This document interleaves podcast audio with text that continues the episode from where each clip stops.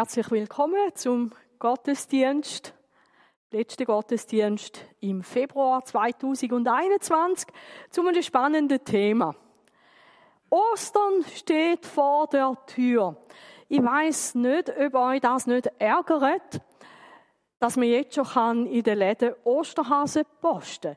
Mich bringt das völlig durcheinander, weil am Anfang ich dann wirklich auch denkt, ich glaube, ich habe etwas verpasst. Jetzt kommt dann gerade Ostern. Und wenn ich unseren Gemeindekalender anschaue, muss ich sagen, nein, Ostern, das, das geht ja noch ein Weile. Aber vielleicht ist es wirklich so, dass man sich auf Ostern auch vorbereiten soll. Und das machen wir auch. Migro hat da groß Werbung geschaltet. Unsere Angebote zu Ostern. Ich kann es noch verstehen, dass man an den Ostern Eier braucht. Viele tun ja irgendwie färben, machen sich schön damit. 20% günstigere Eier finde ich auch eine gute Sache. Aber das Angebot ist bis am 1. März. Ähm, heben Eier wirklich dermaßen lang? Und wie ist das mit Früchten, Beeren, Maroni-Produkten? Bio-Vorzugsbutter, mal gut, das geht wieder ins Osterbachen.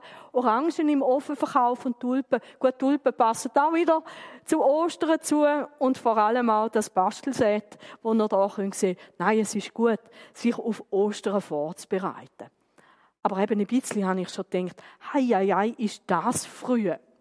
Und eben an der Kasse letzte Woche ähm, hätte ich mir gerade auch ein Osterhäschen posten Also, ja, Ostern steht wirklich vor der Tür.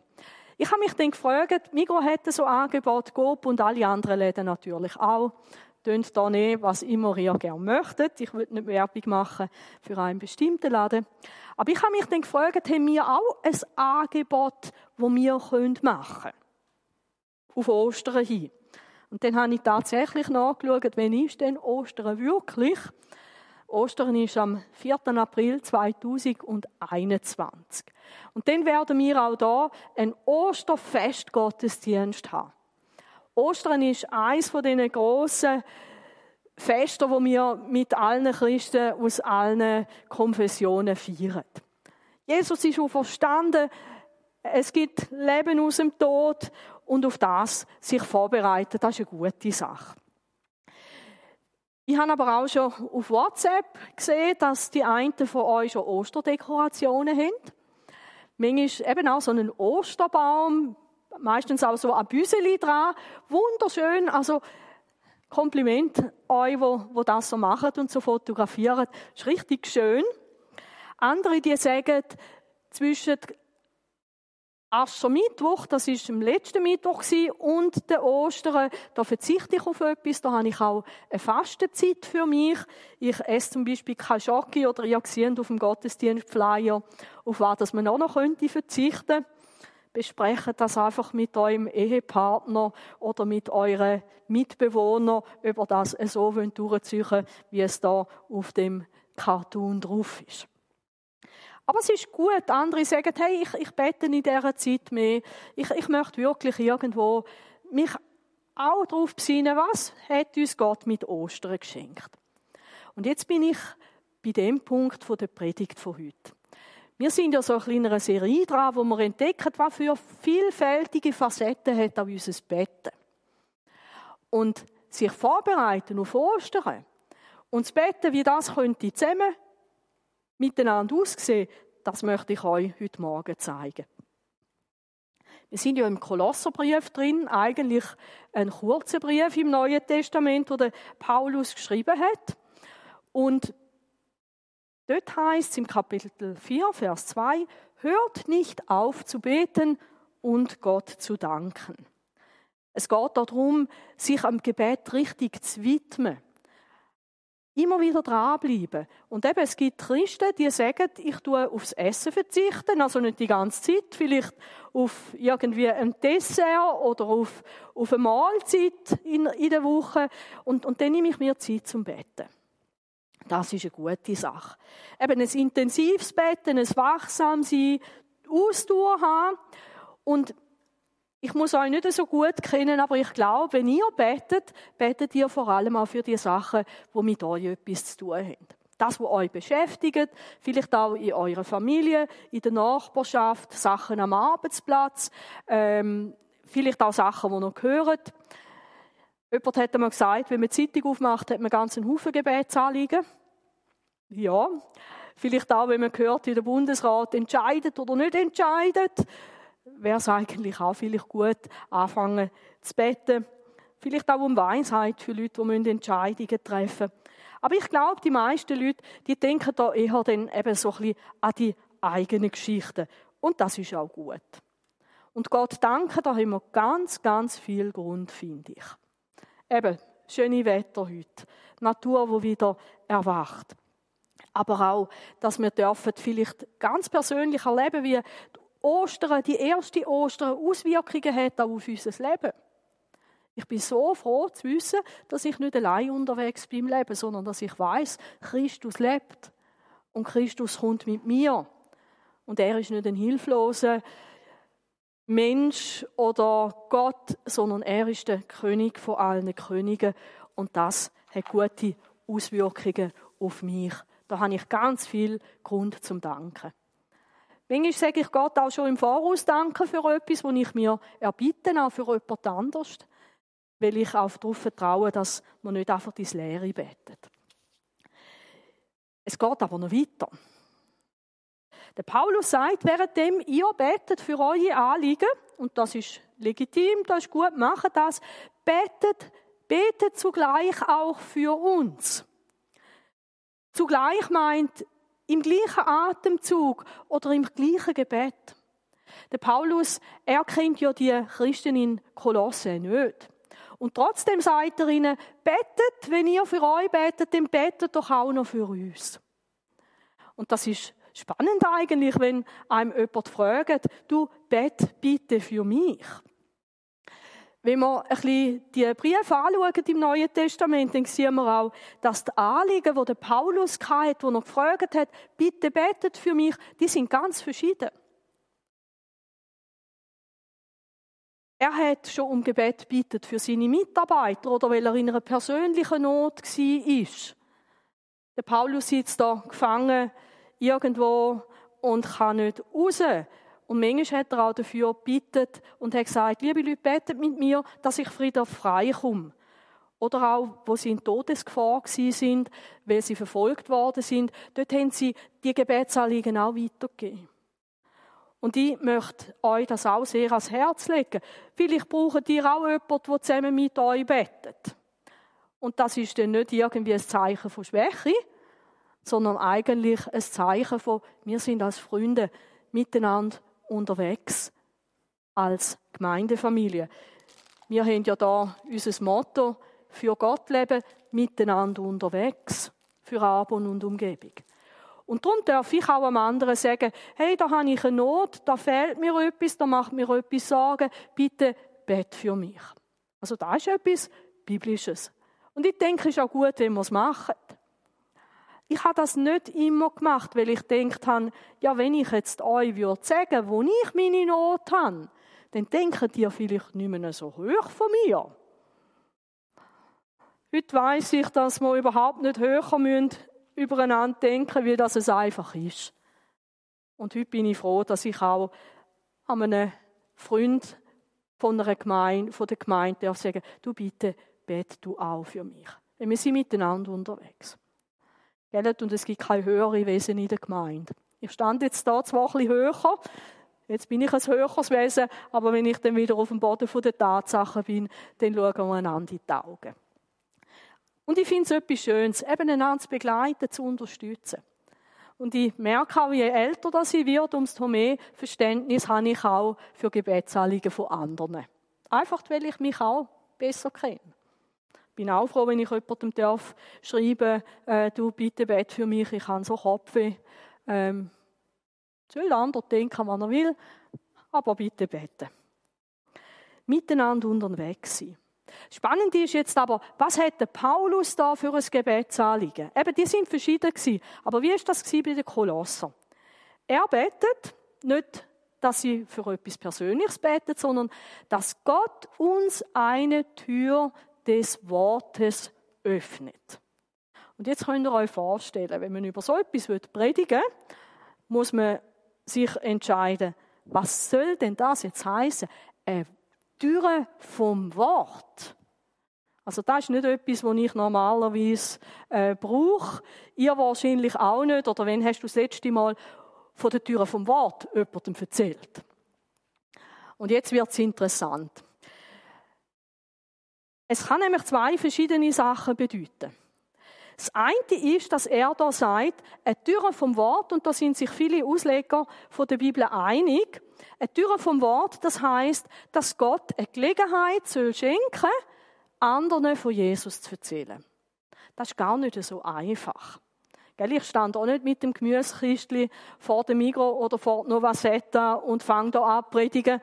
Erstens wäre es mir mega peinlich und dir vielleicht auch, wenn du mich dort oben siehst, da. Ähm, und, und mit uns auch aufdringlich, ähm, das ist nicht ganz das. Aber beim Paulus hat es vielleicht noch die Seite gehabt, er sitzt ja im Gefängnis. Und vielleicht wünscht er sich wirklich, dass wieder eine Gelegenheit aufgeht, dass er darf wieder in Freiheit Menschen von Jesus erzählen. Dass eine offene Tür kann bedeuten, dass es eine Gelegenheit ist, das finden wir tatsächlich in der Bibel. Und gell, es ist ja so, wenn ich etwas in der Bibel nicht verstand, dann muss ich schauen, wo erzählt die Bibel nochmal etwas zu dem Thema. Weil was wir nicht dürfen machen, ist einfach unsere eigenen Philosophie, Ideen in den Bibeltext projizieren. Das ist nicht legitim. Weil wir müssen ja verstehen, was hat Paulus für ein Gebetsanliegen gehabt. Und er schreibt tatsächlich von so, von so Gelegenheiten, zum Beispiel im 1. Korinther, schreibt er den Leuten, ich werde aber bis Pfingsten in Ephesus bleiben, denn eine große und wirksame Tür ist mir geöffnet worden. Und der Widersacher sind viele. Also er erzählt da, hey, in Ephesus, da kann ich den Menschen erzählen, sie lassen zu, aber eben spannend ist, es hat da auch einen Haufen, die dagegen sind. Also wenn Gott uns eine offene Tür schenkt, Gelegenheiten schenkt, heißt das auch nicht immer, dass dann einfach alles glatt läuft. Eine offene Tür kann auch bedeuten, es gibt auch Widerstand. Oder dann sagt er etwas ganz Spannendes. Wenn ich vor Gott auf etwas stolz sein darf, dann nur auf meine Verbundenheit mit Jesus Christus. Denn ich werde es nicht wagen, etwas vorzubringen, das nicht Christus durch mich gewirkt hat. Also eine offene Tür bedeutet nicht nur eine Gelegenheit, sondern es bedeutet auch, dass Gott die Gelegenheit nimmt, zum durch den Paulus zu wirken. Und ihr seht, wir sind da im Römerbrief und da heißt er, Christus, hat es durch mein Wort und meine Tat bewirkt, dass die Völker nun Gott gehorsam waren. Also es ist Gott, der Gelegenheit schenkt und Gott, der diese Gelegenheit auch nützt durch seine Mitarbeiterinnen und Mitarbeiter. Wenn Gott Türen auftut, ist das eine Gebetserhörung. Der Paulus sagt, betet, dass Türen aufgehen. Und dann gehen die Türen auf und dann kann man nicht sagen, hey cool, Paulus, das ist, weil du so viel Werbung gemacht hast. Oder weil du irgendetwas gemacht hast. Nein, es ist, weil Gott Türen aufmacht. Hey, und das ist stark. Jesus hat uns gesagt, bittet und es wird euch geben.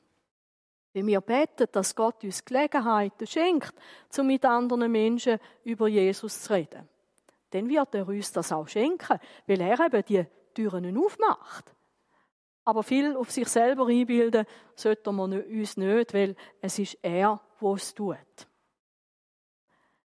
Das bestätigte er durch machtvolle Zeichen und Wunder und durch die Kraft von Gottes Geist. Also Gott schenkt Gelegenheiten, Gott schenkt das Wirken in diesen Sachen drin und das finde ich spannend. Und dann sagt er, so konnte ich die gute Nachricht von Christus verbreiten, ausgehend von Jerusalem und im ganzen Umkreis bis hin nach Illyrien. Der Paulus hat nie eine große Geschichte um seine eigene Person gemacht, sondern er hat gewusst, wenn etwas richtig darf geschehen, wenn Menschen da in der ganzen Gegend von Ostern dürfen erfahren, von dem, was an Ostern passiert ist, dann ist es, weil Gott Türen aufgemacht hat, Gelegenheiten geschenkt hat. Paulus ist es wichtig, Kolosser und andere Gemeinden darum auch zu bitten, betet für mich, dass ich Gelegenheiten bekomme. Und ihr merkt, was wahrscheinlich denn das ist, was ich mir bald von euch wünsche, so gegen den Schluss der Predigt. Dass ihr nämlich alle mithelfen, dass Gott uns offene Türen schenkt. Vielleicht für dich in deine Nachbarschaft oder am Arbeitsplatz. Oder in einer Freundschaft, die du hast mit jemandem, wo du vielleicht per E-Mail schreibst oder ab und zu einmal Skype tust oder was auch immer. Aber wir dürfen darum beten, dass Gott uns Türen aufmacht. Aber auch für Leute, die jetzt wie ich zum Beispiel auch in so einem Beruf drin sind. Betet mit darum, dass Gott Türen öffnet, dass er Gelegenheiten schenkt. Und schaut mal, wie das Gott erhört hat, zum Beispiel für einen Paulus.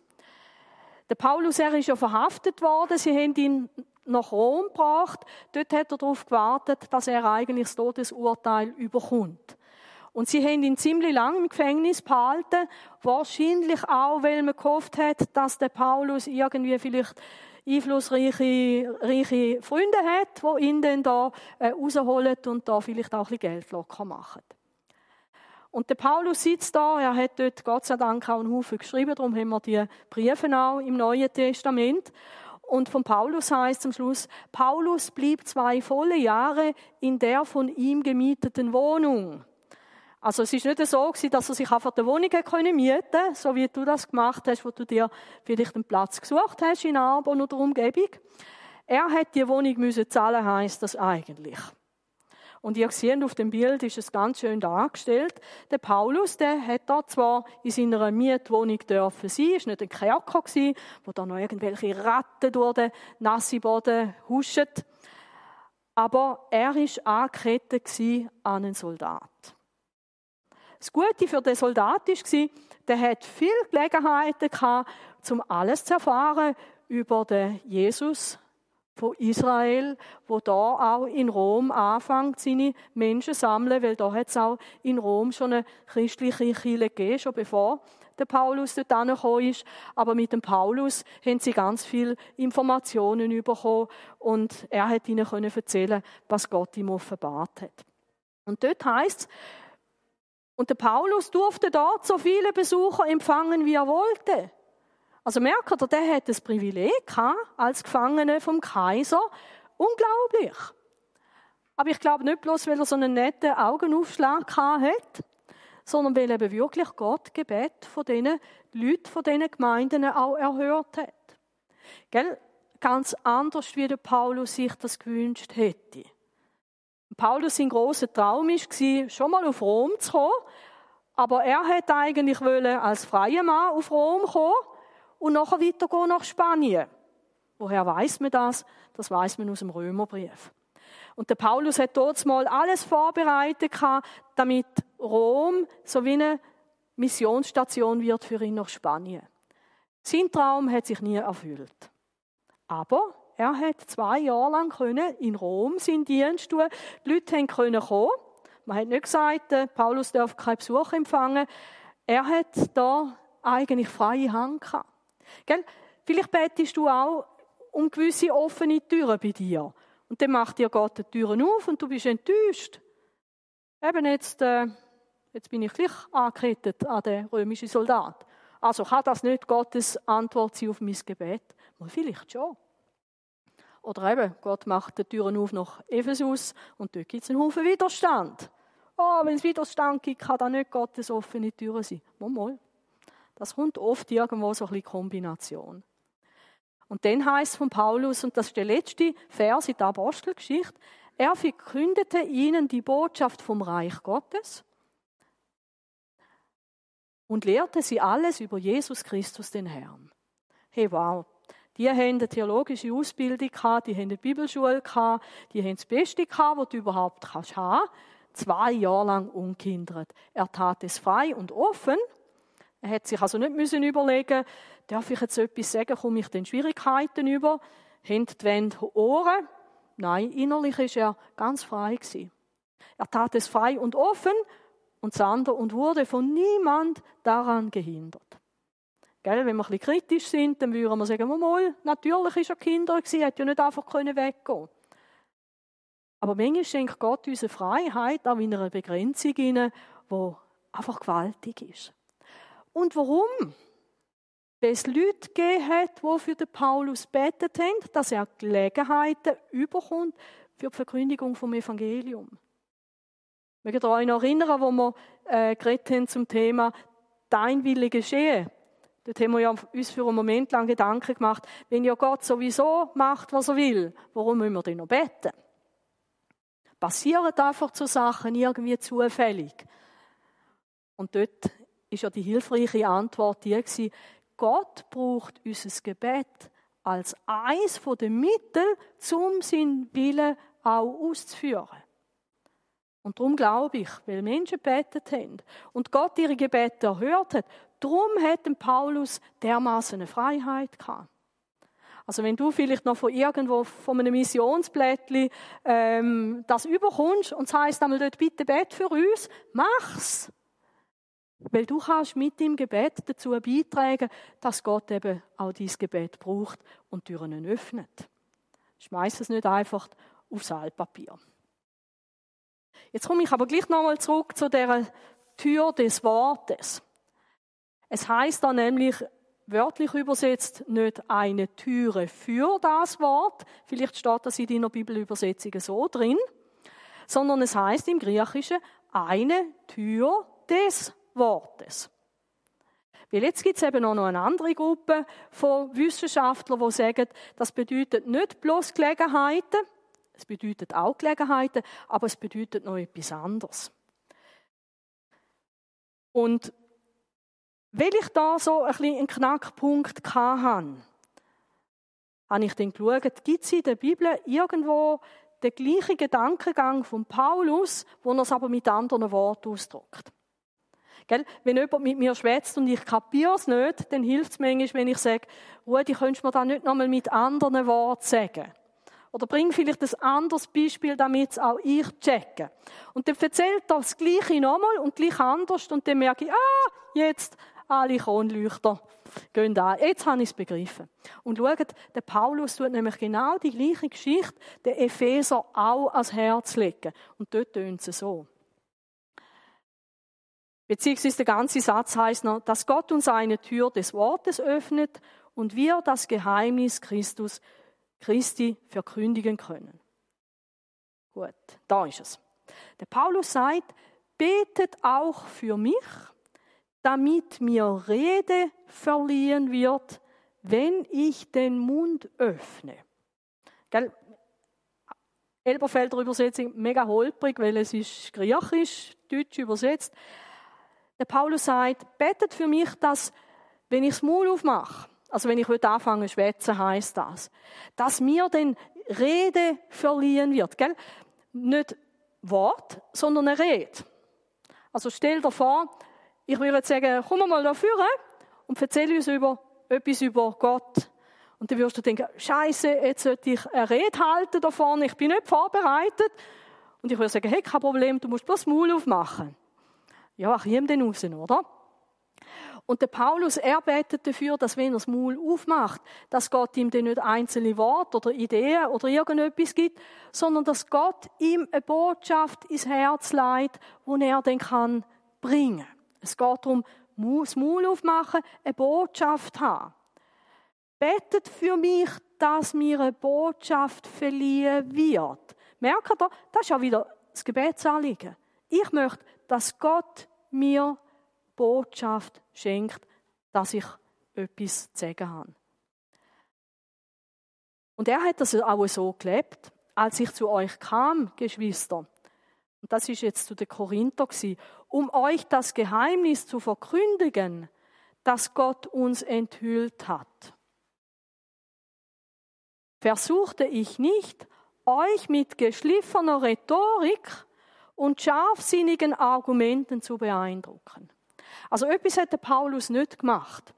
Er hat nicht irgendwie versucht, die Leute zu überschwätzen. Er hat nicht einfach sich alle guten Argumente, warum dass man Christ werden soll, zusammengesucht. Das hat er alles nicht gemacht. Wobei ich glaube, dass der Paulus ähm, reden hätte können. Aber er hat gesagt, das ist nicht das Mittel, mit dem ich versuche, Menschen für Jesus zu gewinnen. Nein, ich hatte mir vorgenommen, eure Aufmerksamkeit einzig und allein auf Jesus Christus zu lenken. Gell? Wenn jetzt ich da vorne ein riesen Theater machen würde, also ich hätte ja heute Morgen auch kommen, können und hätte mir einen Hut anlegen mit so langen Fasanenfedern, oder? Ich hätte etwas völlig buntes können anlegen und vielleicht noch irgendwie Jesus liebt dich auf meinem T-Shirt und ich könnte da vorne rumtanzen, ich könnte einen Salto machen, hinterst im nein, ich könnte nicht. Ähm, das ging eine halbe Runde gut und dann ein Knall. Ähm, aber man könnte versuchen, die Aufmerksamkeit auf sich selber und auf irgendetwas lenken, mit einem Haufen Zeug. Und der Paulus hat gesagt, das, das mache ich nicht. Weil mir geht es nicht darum, ich will nicht, dass schlussendlich ihr von mir beeindruckt sind, sondern ich möchte, dass ihr Jesus Christus kennenlernt. Und das heißt nicht, dass man es dann extra falsch und schlecht soll machen und ich mich da nicht vorbereite, sondern es geht darum, ähm, was ist überhaupt mein Ziel?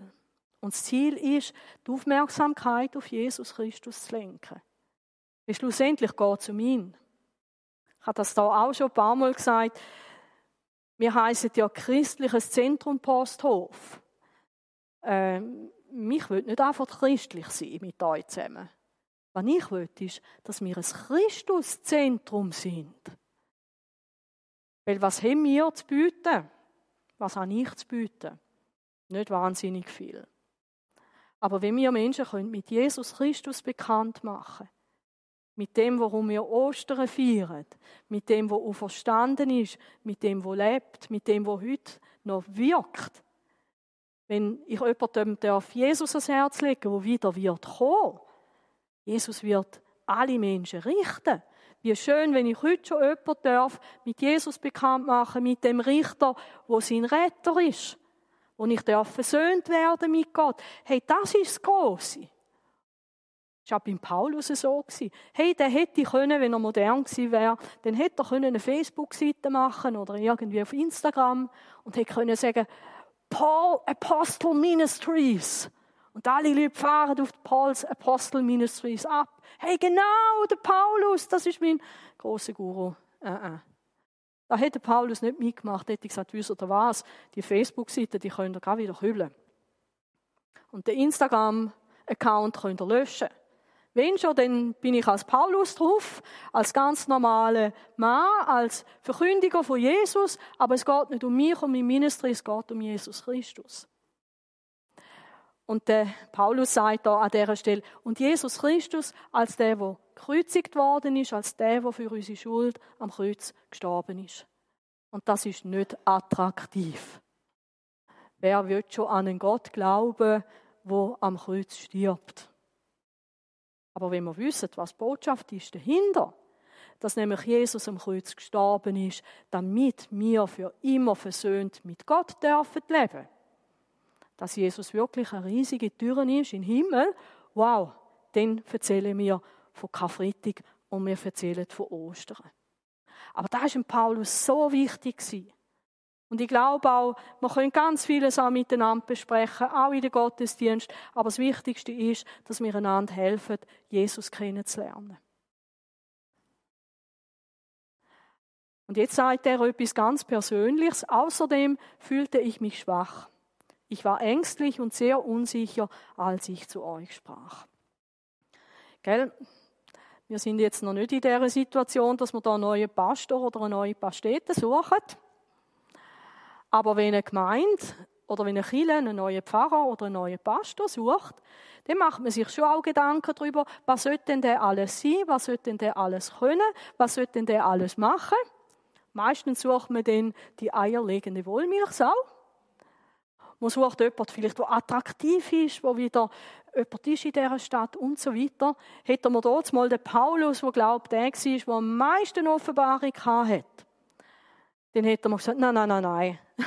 Paulus, nach deiner ersten Probepredigt kannst du kannst wieder kannst zusammenpacken. Man hat sogar auch vermutet, dass der Paulus Problem hatte mit seinen Augen. Und dass er durch das vielleicht auch gar nicht wirklich äh, sein Publikum und so richtig gesehen hat.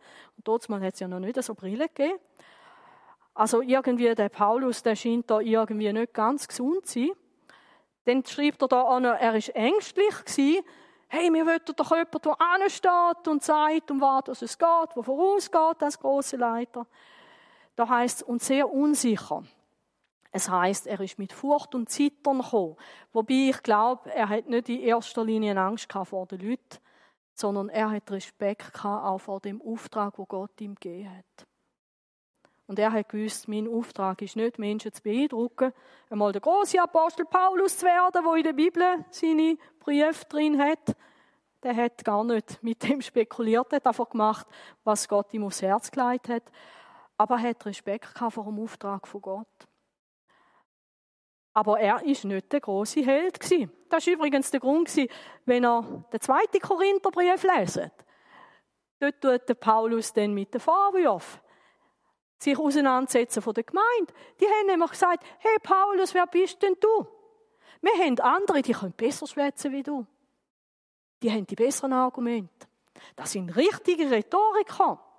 Wer bist denn schon du? Und der Paulus hat viel brüllt wegen diesen Korinther. Und er schreibt ihnen dann, er sagt dann auch, ich schreibe euch unter Tränen, eins habt ihr vergessen. Ihr seid zum Glauben gekommen, weil ich euch die Botschaft hat bringen. Und nicht die Leute, die noch heute sagen, hey, der ziehen wir vor, weil der, der unterhaltet uns so richtig gut. Hey, eben, der macht ein doppeltes Salto auf der Bühne und sagt Halleluja. Und dann kann man natürlich einfacher an Gott glauben. Er muss sich mit dem auseinandersetzen. Und merken da, da zeigen der Paulus vielleicht eine Seite von sich, wo ein Haufen Pastoren und auch Pastorinnen, äh, die zeigen euch das nicht. Und ich weiß auch nicht, ob ich euch das gern so würde zeigen. Wenn ihr manchmal in meine Studierstube hineinschauen, wenn ich mich auf eine Predigt vorbereite, da kommt oft auch der Moment, wo ich denke, hey, ich, ich verstand es nicht. Ich verstand es nicht. Ich brauche, dass Gott mir zuerst einmal die Türen aufmacht in sein Wort hinein. Und vielleicht ist es dir auch schon so gegangen, dass du die Bibel gelesen hast und denkst, hä? Was soll das? Und vielleicht hast du dann auch angefangen zu beten. Vielleicht hast du dann auch ein Bibelkommentar genommen.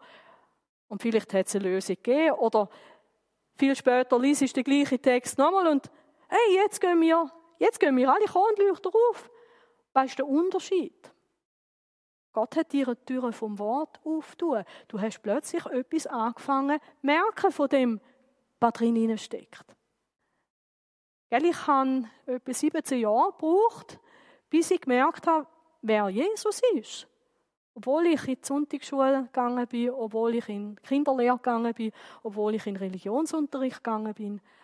Aber mit 17, 18 habe ich plötzlich gemerkt, jetzt merke ich, Jesus ist nicht einfach ein frommer Typ mit Sandalen und einem weißen langen Gewand, dort mal in Israel gewesen, sondern er ist, er ist der versprochene Messias, er ist der Retter, er ist am Kreuz gestorben, nicht einfach, weil der Pilatus da seine Fehler gemacht hat bei dem Urteil, sondern weil er meine Schuld auf sich genommen hat. Und weil Jesus gestorben ist, wird mir vergehen. Das ist mir irgendwann aufgegangen und ich glaube, das braucht einen, Blick ins Wort Gottes hinein. Und ich glaube, das ist auch die Türe vom Wort. Was meine Verkündigung auszeichnete, waren nicht Überredungskunst und kluge Worte. Und jetzt kommt's, und da hat mich natürlich auch ein bisschen herausgefordert, es war das machtvolle Wirken von Gottes Geist.